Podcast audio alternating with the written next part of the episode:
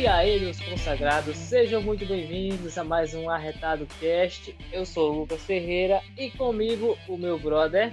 Saudações, meus queridos. Benício Cabral aqui, mais uma vez nesse esse podcast que traz para vocês tanta informação, umas conversas legais a respeito desse nosso universo nerd. Hoje o tema vai ser os lançamentos das séries de 2021 e vamos ver o que é que vai sair hoje. E a nossa convidada de hoje é a Rita Okami. E aí, Rita, tudo bem? E aí, galera? Um grande prazer estar aqui com vocês, né? Falando de novidade, lançamentos de série que vai vir bombando nesse 2021. E é isso, vamos que vamos. Então, vamos lá.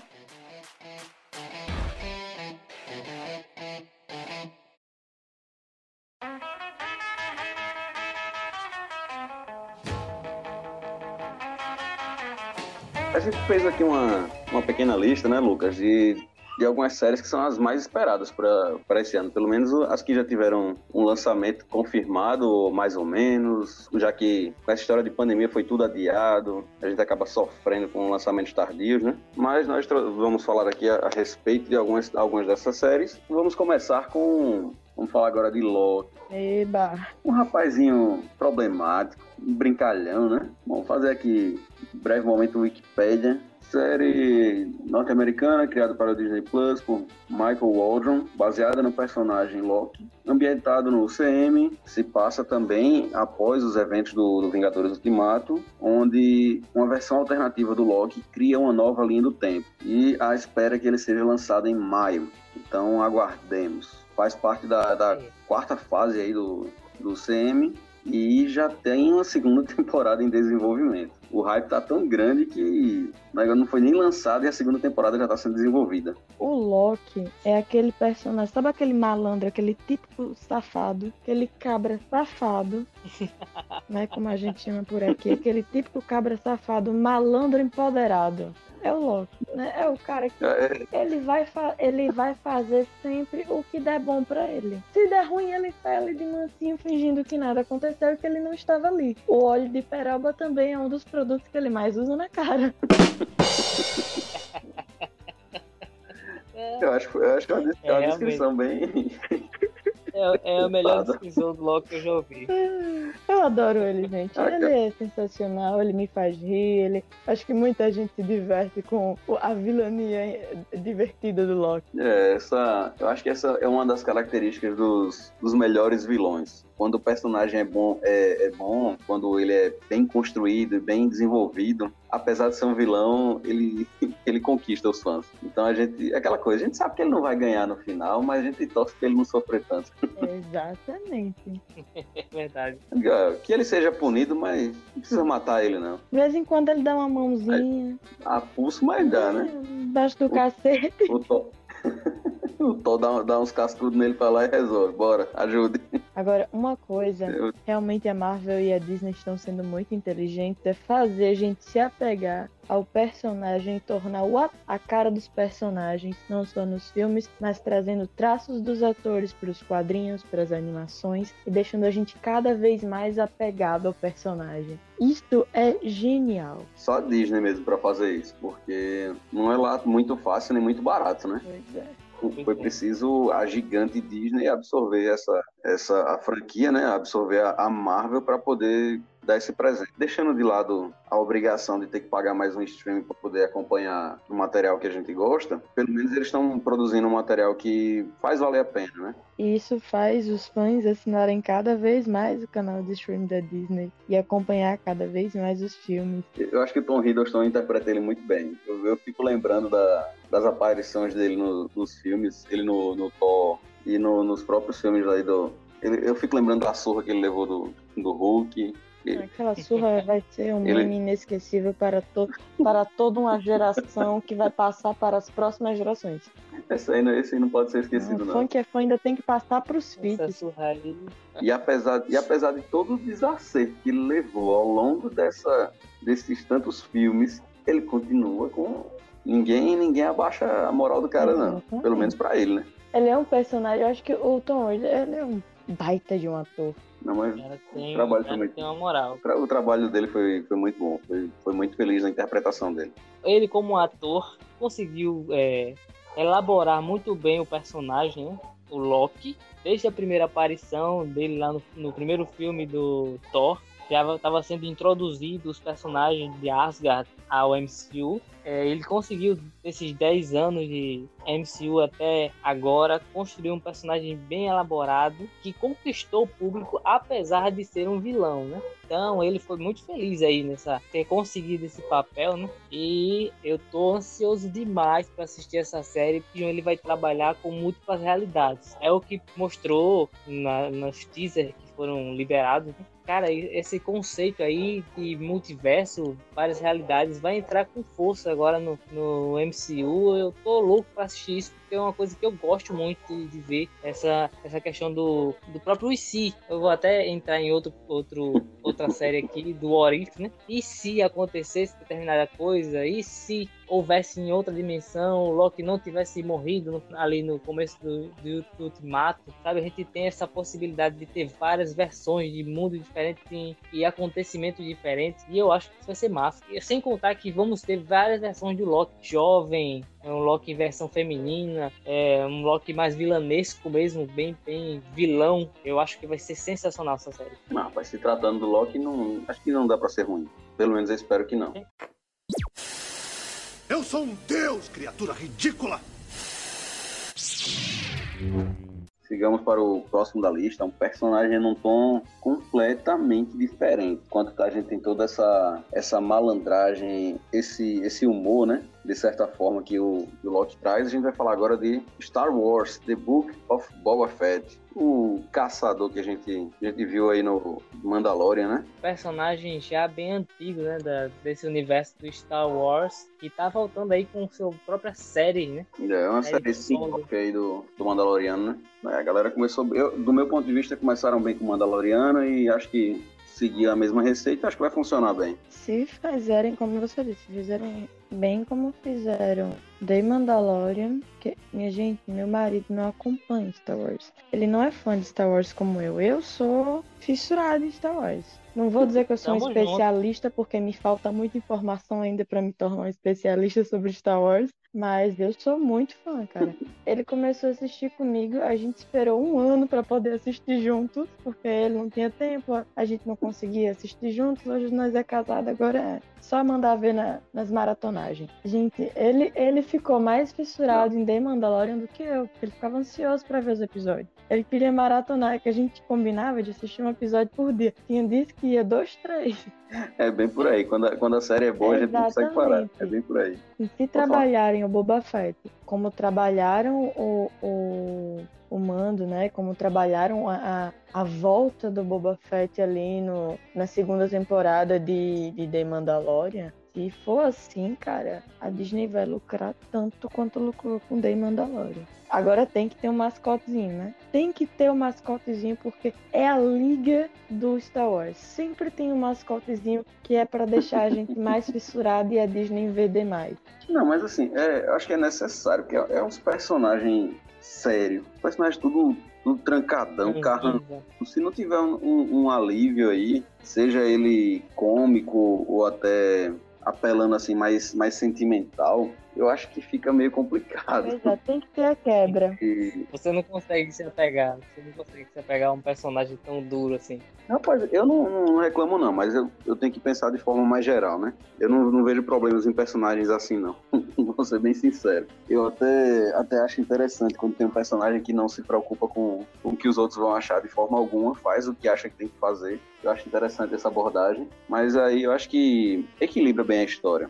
A gente tem aí o. É, como a, a Rita estava falando, que mesmo o, o marido dela, que não é fã de Star Wars, ele gostou do Mandaloriano. Porque a pegada é diferente. Não tem mais aquela questão do, do Jedi. O Jedi não é mais o foco. O Jedi não é mais o foco, não tem aquela coisa de ah, tem um escolhido para fazer isso, então todo o universo gira em torno ali o Darth Vader, Luke Skywalker e continua a, a franquia aí de Star Wars, falando do, do Skywalker, do Jedi, e Mandalorian não fala, não, não foca nisso, apesar de ter, de ter ali o, o Grogu, né, o, o Baby Yoda, ele não foca nisso, ele foca no, no desenvolvimento do personagem. O personagem principal é o, é um Mandaloriano, bota medo nos outros, tem essa, essa questão da crença deles muito forte. É, é uma pegada diferente aí do, do resto do, da franquia, eu acredito.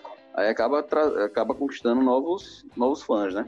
Ele pega os fãs do, do, do Star Wars e, e, pega novos fãs que curtem essa pegada diferente. E diferente do, do que é com os Jedi, que é o cara que nasce com a força dentro de si, que tem uma for tem o poder de manifestar a força, o Mandaloriano é simplesmente como na série, é simplesmente um cara que perdeu tudo, foi acolhido ali por, um, por uma galera que estava sobrevivendo assim como ele. Mas aí tem até a questão que eu acho interessante, que toda vez que ele consegue, ele é um, um caçador de recompensa, né? E toda vez que ele consegue um valor, ele sempre faz uma doação para, para esses que Exatamente. são acolhidos, né?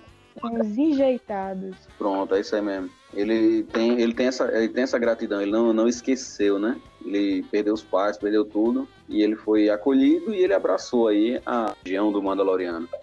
Ele acaba flexibilizando um pouco mais, né? Pois é. Desculpe pelo spoiler, mas no lançamento. O Boba Fett já é um personagem conhecido, né? Quem não conhece a história dele já devia ter assistido pelo menos aí um, os filmes originais aí da, da do Star Wars para poder volta poder lá no Guerra um Clônicas, passa lá na série animada também. Não, se você, pra, tá. pra quem tá acostumado a ver os Stormtroopers, tem que, tem que saber quem é o cara. No, no mínimo. mínimo. Bom, deixa eu fazer aqui o. Acabei pulando o momento Wikipedia. O livro de Boba Fett é uma série norte-americana criada para o Disney Plus também parte da franquia Star Wars e um spin-off de The Mandalorian. É, ele traz o caçador Boba Fett, que é bem conhecido na, na franquia. A série existe ao lado de outros spin-offs, Rangers da Nova República e Ahsoka. Então, ele é mais um de, de uma lista aí de, de séries da, da franquia Star Wars que a gente tá esperando, né? Eu tô, tô bem ansioso para ver todas essas séries do, do universo Star Wars é, produzidas, lançadas, que eu vou acabar maratonando tudo de novo. Se a gente for comparar com outros lançamentos, foi até rápido. É. Apesar de que eu sei que tendem a ser a levar anos desde o primeiro comentário, desde a primeira vontade de fazer até ser realmente executado, mas a gente tem aí um relato de novembro de 2020 e já em 2021 a gente espera aí ter, ter o lançamento. Isso eu, eu considero bem raro, bem diferente do que a gente está acostumado a ver.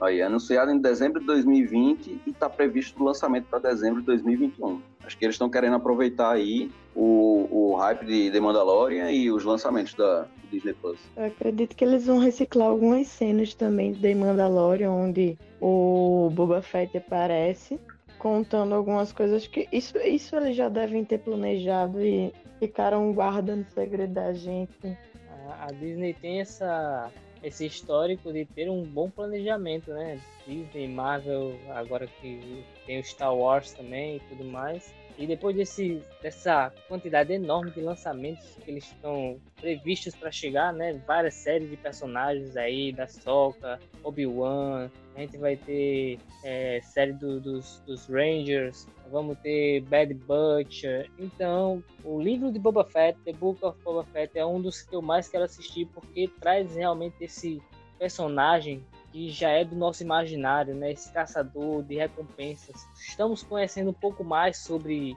a tribo deles, né? A gente dá para chamar de tribo assim, a, os Mandalorianos. Está conhecendo um pouco mais sobre a cultura deles e está se expandindo esse universo da, do Star Wars, deixando de focar, né, no, como a gente já disse, nos Jedi, lá na, na República, enfim. E a gente está conseguindo ver o entorno, o que existia mais nesse, nessas galáxias, infinitas galáxias aí do universo Star Wars. Eu tô ansioso demais para assistir essa série, cara. Gosto demais de Boba Fett, é um dos personagens que eu mais gosto da, de todas as franquias de Star Wars. E quero muito, quero muito assistir essa série. Tô na hype, topado. Mais um dos lançamentos, como o Lucas disse aí, foram 25 anúncios, né, nesse, naquele Disney Investor Day, entre filmes e séries, e tô ansioso por esse também. Eu acho que todo mundo ficou ansioso, os fãs estão todos ansiosos por, por tudo que vai sair, né, na verdade.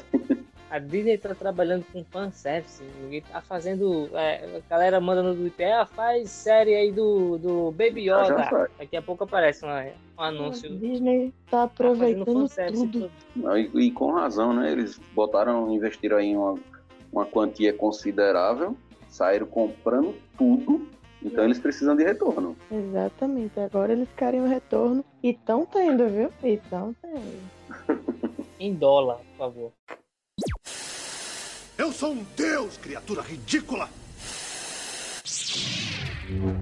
Vamos para um lançamento com um tom mais, mais sombrio, do meu, do meu ponto de vista. Que, sinceramente, está me dando vontade de, de, de, voltar lá no tempo e ler os quadrinhos. Vamos falar agora de The Sandman. Cara, a história aí com a crítica muito boa e já foi esperado muito, já foi muito comentado e agora a gente pode ficar feliz. Momento Wikipedia de, de Sandman uma série norte-americana de drama desenvolvida por Alan Heinberg, que, será lançada na Netflix. Adaptação da série de quadrinhos de mesmo nome, criada por Neil Gaiman e publicada pela DC Comics. Em 30 de junho de 2019 foi anunciado que a Netflix estava produzindo uma série de 11 episódios. A série deveria começar a ser filmada no final de maio, mas foi adiado, adiado para variar, né? Mais uma foi adiado devido à pandemia. Em setembro de 2020, ele, o Gaiman revelou no Twitter que as filmagens deveriam começar em outubro.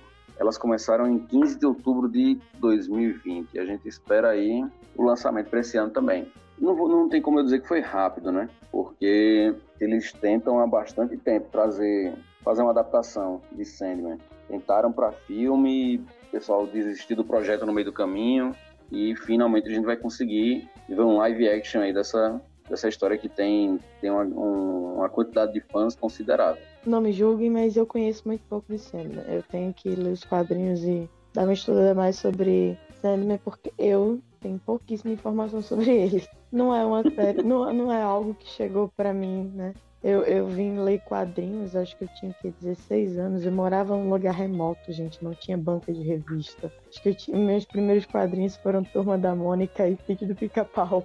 Então, eu vim começar a acompanhar os quadrinhos, eu já tinha 16. É muito quadrinho, Brasil, é muito quadrinho.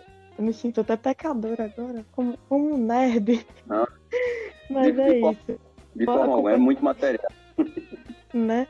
Já que não conhece tanto, pode ser que o pessoal que esteja, que, que esteja ouvindo a gente também não, não conheça bem, né? Só um resumo bem rápido aí. Exato. E o, o Sandman foi uma série muito premiada aí de, de quadrinhos, meio que deu início, né? De, pode não ter sido o primeiro, mas acho que deu início à moda de, de, dos quadrinhos para adultos, que foi escrita por Neil Gaiman e publicada pela Vertigo, que é um selo aí secundário da, da DC Comics, onde a gente tem histórias mais ou menos na mesma pegada. Gente, se você for dar uma olhada na, no catálogo da Vertigo, a gente vê algumas histórias parecidas. É, as histórias do, do, de Sandman descrevem a vida de sonho, ou Dream, o governante do sonhar, que é o reino dos sonhos, e a sua interação com o universo, os homens e outras criaturas. Foi a primeira história em quadrinho a entrar na lista de best-sellers literários do New York Times. O negócio, ah, é, o negócio não, é, não é brincadeira, não. É, a história é boa. Acho que eu vou ler os quadrinhos primeiro, vou aguentar mais não.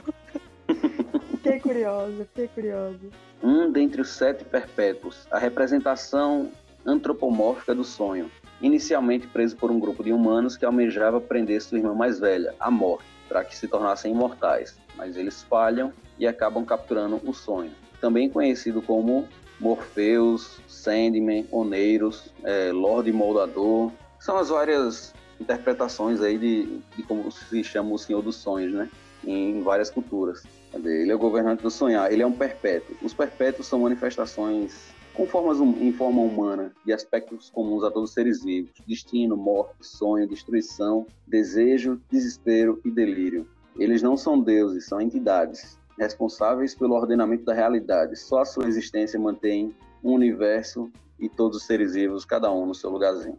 Então tá aí, a gente vê um desses sete perpétuos, os sete aspectos da realidade sendo capturado pelos os humanos que têm histórico de fazer besteira, né? Nossa. Tentaram capturar, tentaram capturar a morte e acabaram pegando o irmão. Lucas, você como, como um fã, agora que eu já trouxe um pouco aí da história do, do Sandman para aqueles que não, não conhecem, o que é que você diz aí? Quando anunciaram que a Netflix estava para produzir uma série sobre Sandman, eu já de primeira já fiquei animadão. Por quê? Eu sou muito fã do Neil Gaiman, que foi a pessoa, o cara que escreveu Sandman e como eu, como eu citei agora há um tempo atrás, eu estou lendo Mitologia Nórdica, que também é um livro do Neil Gaiman. Se tratando desse autor, o cara é um monstro. O cara escreve muito bem, ele cria muito bem, é, as histórias dele são muito bem contadas, são sensacionais. Ele tem uma temática interessante que ele gosta de trabalhar é, em cima disso, de mitologias, de entidades cósmicas, é, sobrenaturais, enfim, como já citei. Ele escreveu mitologia nórdica, ele também escreveu é, Deuses Americanos, que se tornou série também, né, pela Amazon. E agora Sandman também se puxa essa pegada de mitologia. E, como o Benício já sabe, todo mundo que ouve o podcast já sabe, sou fissurado por mitologias de todo tipo. Leio livros há séculos sobre mitologias. Então, é, tô numa animação enorme, que a história do Sandman é muito interessante. Ela prende você pequenos detalhes, porque é uma, é uma série de quadrinhos, dá pra chamar assim que a história é, acontece de forma bem lenta, sabe? É um desenvolver lento, mas é cativante, é interessante de você assistir, você ver a história se concretizando, se fechando, os eventos se unindo. Eu tô animadão, tô animadão, mas eu espero uma, algo mais fiel aos quadrinhos, né? Uma adaptação bem fiel aos quadrinhos, porque se não for fiel aos quadrinhos, meu amigo, não adianta fazer. Acho que dessa vez você vai ser tão chato quanto eu, né, irmão? Eu vou ser chatão, eu quero você um negócio que serve-se mesmo. Você sabe que eu não curto muito quando eles mudam muito a, a história original, né? Com certeza. é, fica loucaço. É, loucaço foi. Mas é, é, realmente chato. Pra gente que conhece, pô, eu não conheço muito Sandman, mas pra vocês, pra mim, outros personagens, né, que já apareceram aí no MCU com origens um pouco diferentes ou minimizadas, é, é realmente é complicado. Pra quem tá chegando, né, pra quem tá pegando agora o lance dos filmes, é de boa. Você tá conhecendo ali o personagem e é aquilo, Dreu. Mas pra gente que conhece os quadrinhos, pô, falando em outro personagem agora, personagem que me decepcionou por não ter tido um foco mais bacana e uma história bem contada, e é um personagem importante no MCU, foi o da Viúva Negra. E nos quadrinhos a gente tem uma origem bacana, a gente tem uma justificativa do porquê que ela tá ali no meio daqueles caras. E no filme passou a impressão para muita gente de que ela era só a menina bonita que distraía os caras. Sendo que não é bem assim. E a gente espera que eles consertem isso com o filme aí agora, né? Pois é, o filme que já foi adiado e tá gerando mais expectativa, né? A gente já comprou camisa, a gente queria comprar ingresso, não tem cinema, mas é isso aí. Não fala não, que chega a dar uma dor no coração. Bom, é, é, é bem complicado essa questão de, de adaptação muitas vezes aí a gente, ele, a gente tem algumas histórias, algumas bom e histórico ruim. A gente tem o, o personagem de, de, The Witcher, que foi uma adaptação de um livro que nem o autor acreditava que ia ser bem feita. Tanto que ele recusou ter, ter direitos, ter, a receber um percentual em relação às vendas, tanto do jogo quanto e agora, por consequência, da, da série, né? E acabou que ele deve se arrepender, é. deve ter se arrependido amargamente de, dessa decisão essa série, a The Witch, eu não conhe... eu conheci o jogo, mas nunca tinha jogado, não conheci os livros. Eu e meu marido, a gente maratonou esse negócio em questão de dias. A dias. gente assistiu. Eu assisti de uma vez só, no, no dia que lançou. Porque, porque assim, na época a gente assistiu no final de semana, né? Então, quando saiu The Witch, gente, eu quero uma segunda temporada pra ontem. Bom, fechando aqui esse episódio, a gente tava falando de Sandman e vão ler o material que tem disponível, porque vale muito a pena. E eu acho que vai ajudar quando a série sair. Porque quando, quando como é uma, coisa, uma história com um tom mais sério, como o Lucas falou, se eles forem trazer essa, esse desenvolvimento lento da história original, talvez você conhecendo a história, você acompanhe mais fácil. Eu sou um deus, criatura ridícula!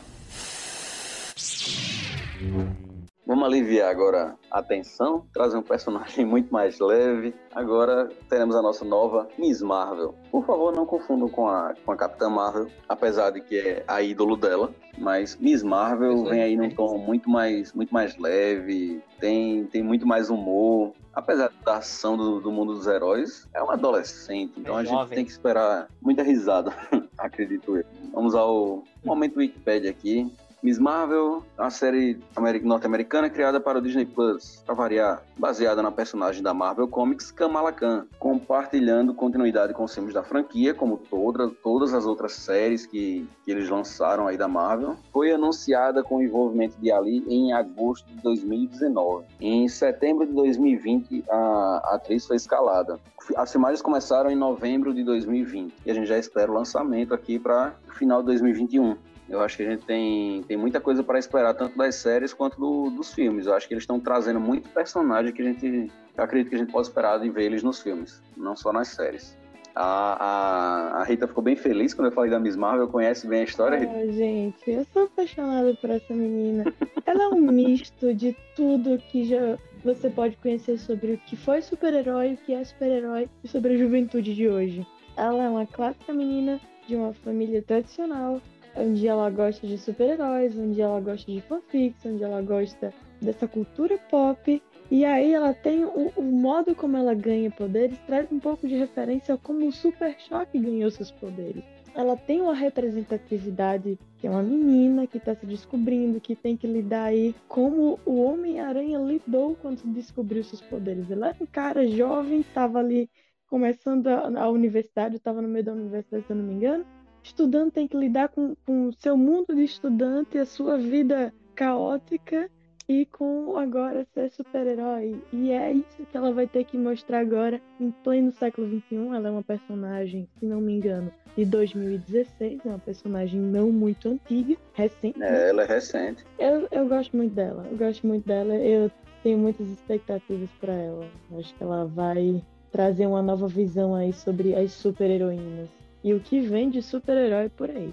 Bom, só para trazer o fato aí, ela apareceu a primeira vez na, na Capitã Marvel número 14 em agosto de 2013. Então, é bem mais, um pouquinho mais antigo do que eu achava. É, mas mesmo assim, em relação aos outros heróis que a gente vê aí, tem quadrinhos do, dos anos 50, 60, é bem jovem comparado com, com os outros. É, e fazendo um adendo aí sobre o que a, a Rita falou sobre a origem dos poderes dela, né? Ela, para quem não sabe, para quem não conhece a história, ela na verdade uhum. uma inumana, né? É, ela não é uma mutante, ela é de uma raça, de um tipo de raça super poderosos que os poderes deles só se despertam depois de eles passarem por um tipo de desastre, ah, uma bomba, de um, de um material específico explode. Isso, exatamente. E essa, essa nuvem desse material específico, ele acaba despertando os poderes dessas, dessas pessoas. E existiram vários inumanos escondidos na Terra e a Kamala Khan era um desses. Falar um pouquinho mais aqui a respeito dela. Era uma adolescente paquistanesa americana, nascida em Jersey, fã de super-heróis, em especial da Capitã Marvel.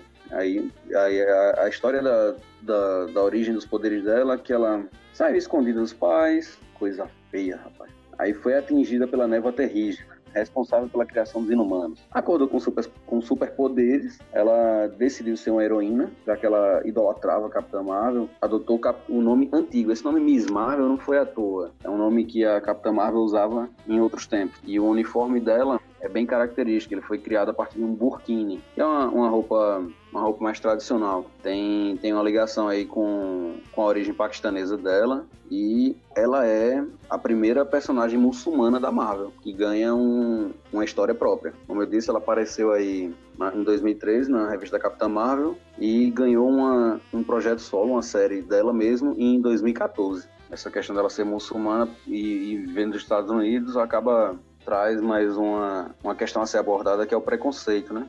acaba trazendo algumas características que aumenta, né? Que faz o personagem crescer. Ainda mais destaque é ela no século que a gente vive. Uma menina muçulmana nos Estados Unidos, tendo que lidar com poderes, uma família tradicional religiosa. Ela tem e ainda salvar potencial. o mundo. Exatamente, ela tem muito potencial. Só para encerrar é, aqui a, a descrição, é essa descrição básica dela, isso. os poderes dela. Possui capacidade de esticar e aumentar qualquer parte do seu corpo. Ligada à elasticidade do seu corpo, ela possui metamorfose limitada, podendo alterar a aparência de suas roupas e cabelos.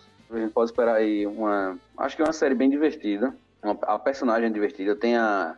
Eu quero ver se vai ter a Garota Esquilo. Garota Esquilo e a Miss América. Caraca, Um garoto. dos personagens que eu acredito Como- que vão aparecer. como- Eu quero muito ver, são, são opostos a Garotos Killer. Eu espero coisa muito boa. Vai ser, eu acho que vai, vai ter uma, uma aceitação muito grande por se tratar de. As personagens principais são mulheres. É, e estão bem E- distribuídos. Então, é, e cada uma tem, cada uma tem sua característica diferente, não são, não são personagens rasos. Acho que eles têm espaço para trabalhar bem cada personagem. Ela tem muito potencial. Eu sou um deus, criatura ridícula!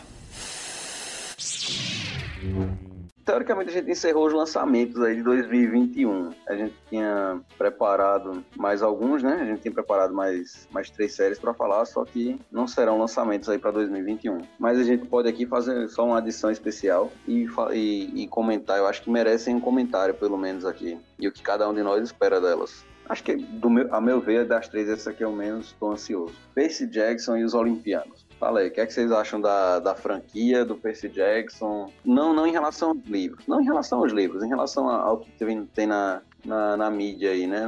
Nos filmes. O que é que vocês esperam disso? Rapaz, vai ser uma coisa mais ado... pra mim. Os filmes de Percy Jackson sempre foram uma coisa mais adolescente, né? Que as menininhas Sim. chegavam, eu admito, eu assisto. a realidade é dura, mas tem que ser dita. Hoje a gente analisa um Ali. pouco mais, a gente vê. Filmes de Percy Jackson, eles têm mais uma pegada adolescente. Não sei o que será feito no próximo capítulo dessa história, né? Já que temos o personagem agora, o ator um pouco mais velho, um pouco mais trabalhado na aparência. Pela pesquisa que eu fiz, não- não- as indicações aqui não seriam o mesmo, mesmo ator. Pode ser que troquem para alguma coisa mais adulta pra gente, saiam desse ramo adolescente. É o que eu espero. Você conhece a história dos livros, não? Rapaz, eu não cheguei a ler os livros. Eu cheguei a ver os livros e comecei a ler um e aí eu não li o resto não. Mas assim, pelo que eu entendi, eles vão, vão adaptar o primeiro livro. Então eu acho que a gente pode esperar aí mais, um, mais uma produção adolescente. Tem muita expectativa não, gente. Eu falei. Eu tenho uma história interessante com esse Jack. Eu tive um período na minha adolescência que eu estava fissurado em leitura. Vou explicar melhor o que aconteceu. Eu peguei o box completo dos, dos sete livros de Percy Jackson e os Olimpianos. Cinco, é, cinco, cinco livros, exato. É, peguei esses cinco livros emprestados de um colega Misericórdia. e eu li os Ah, cinco livros em com uma semana. É, tem, Você não cerca tinha de vida social. cerca de 300 páginas mais ou menos cada livro. Tá. Tava finzão. Não, não tinha nada, nada. É, eu tava numa, numa, um período que eu amava ler, cara. Era um, um dos meus hobbies preferidos, assim. Era coisa que eu parava qualquer coisa pra ler um pouquinho. E eu gostei demais, ele traz, como eu já disse aqui, eu sou muito fissurado em mitologia. E, assim, Percy Jackson Solipianos, obviamente, ele traz toda a questão da mitologia grega. Zeus, Atena, Hades, deuses da mitologia grega. E o livro em si é muito bom. É um livro infanto-juvenil, então ele é para assim adolescentes, né? É, mas o livro em si é muito bom. Ele tem uma história muito boa, é cativante, de fácil leitura. E eu espero, assim, dessa nova produção, né? Já excluindo as anteriores, que aqueles dois filmes ali para mim é nada, não tem nada a ver com a- os livros. é Olha uma lá. merda. E, pode jogar aqui, e aquilo é fã da, da, da franquia, viu? Eu espero dessa nova. É.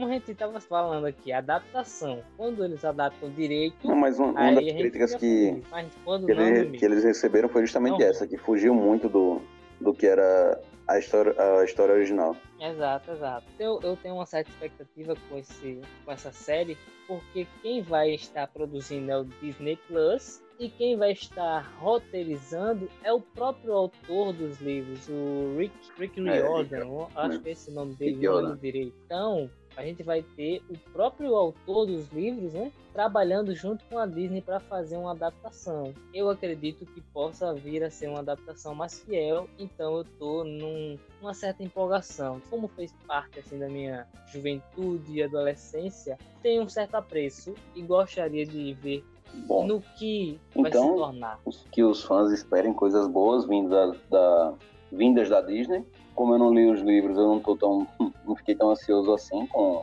esse lançamento, mas vamos esperar para ver. A Disney tá fazendo tá trazendo material bom, então vamos dar uma chance. Cara, os dois chance. próximos itens aqui da- das menções honrosas da lista de hoje são eu tô esses dois sim, eu tô fiquei felizão com com a, com a notícia de uma, de uma série. O primeiro deles é a tropa do Lanterna, do Lanterna Verde. Yes. Eu, eu gosto muito da história dele. Aquele filme que fizeram foi, foi Decepcionante. triste. Triste realidade da vida. Foi triste. Acho que estragaram a chance de, de colocar o Lanterna Verde na- nas telas, assim, trazer pro gosto do povo, né? Esperemos que, que a, a HBO Max traga um material melhor A agora, né? esperança é a última que morre, meu povo. E- Esse aí sim, eu tô, tô bem ansioso. Pois é. Ainda eu dei uma pesquisada e eu vi que não tem nada muito concreto, mas as últimas teorias, inicialmente eles estavam teorizando em que, em que lanterna eles iam focar, né? E a gente, a gente tem o Guy Gardner, o Hal Jordan, que é o mais conhecido, né? Tem o, o John também. Sim, o John. Stewart, Kyle Rayner. é, Esse daí é o. Rayner. E que Isso, são isso. interessantes Eu gosto no, no John. Eu acredito que a HBO vai querer fazer o quê? Vai querer entrar nessa onda de vamos fazer, entrar na onda da inclusão. Vamos pegar um lanterna verde negro e vamos tornar ele o nosso foco. Eu, em pleno século XXI, ia apostar nisso. Eu vou trazer aqui para você a, a- a última teoria que, que eu encontrei. Vou em relação a dois lanternas que são menos conhecidos, a um, um projeto mais recente aí, que são a Jessica Cruz e o Simon Jess- Bass. A Jessica é legal também. Aí, nessa questão de inclusão, você tem aí duas, duas inclusões de uma vez só, né? top. Eu queria ver ela numa live action, uma live action dela. A Mulher Lanterna Verde e o John. Seria bacana. Seria bem bacana. Eu acho, eu acho bem interessante a parceria desses dois, que eles acabam tendo que trabalhar juntos. É que o, o Simon Bass ele é bem, bem diferente dela no que diz sentido, no que diz respeito à, à personalidade. Mas o Simon tem, um, tem um, um- uma, uma questão aí dele, né? É, Também faz ele duvidar um pouco da uma- própria capacidade dele como lanterna, né? E faz ele até Ele, ele anda um com, com uma instrumento aí pistola, que a gente mesmo tendo um anel de poder na mão.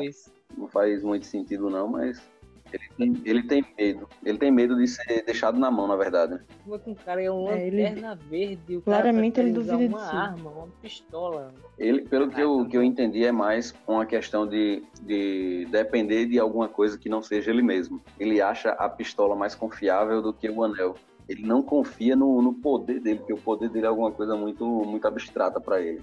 Porque o anel em si, ele, digamos assim, digamos assim ele Se não- canaliza a vontade do próprio portador, né? Então, se você tem uma vontade grande, você vai ter construtos mais fortes. E a gente se tivesse um Agora é bem, é bem. A- Agora, uma. A gente Sim, tem algumas possibilidades, Bem né? A gente tem, tem umas histórias aí do- dos Lanterna Verde que o negócio pode, pode ficar bem bagunçado. Dependendo de qual eles, de qual eles vão querer, vão querer representar, é bem interessante. A Noite Mais tem algumas sagas, né? A Noite Mais Densa, que vem a Tropa Negra, a Tropa dos Lanterna, do Lanterna Negra, né? Que é um só, na verdade. Traz o, o Lanterna Negra, que é um só, e e vem os ele ressuscita os mortos, né? Então ele mortos vivos à disposição dele. A, a Uhum. energia, no caso, a energia que eles utilizam é a energia da morte, né?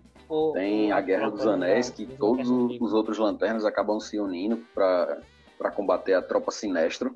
Então, Sinestro é, eu acho ele um vilão diferenciado, porque ele domina a entidade do medo, né? Que é o Parallax, e, e, e usa isso para virar um- uma espécie de ditador do planeta dele. E ele tem a tropa dos Lanternas Amarelos, que todos servem a ele. O universo dos Lanterna Verde é um universo extremamente Verdade. vasto.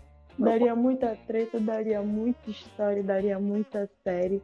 E acho que a gente ficaria anos e anos explorando tudo que tem para ser explorado no universo dos Lanternas Verdes. Sim. Eu- Quando eu demorei muito, eu achei que só tinha lanterna verde. Quando eu fui crescendo, eu descobri que tem aí, que são as sete cores, né, do, do um espectro. violeta, eu adoro violeta. Certamente eu seria um violeta, por isso que eu disse que não ia dar bom. Tem índigo, violeta, tem azul, laranja. O O- vermelho. Tem, cara, é muita história, velho, do, do Lanterna Verde. Tem até uma história que o Hal Jordan vira vilão e mata geral.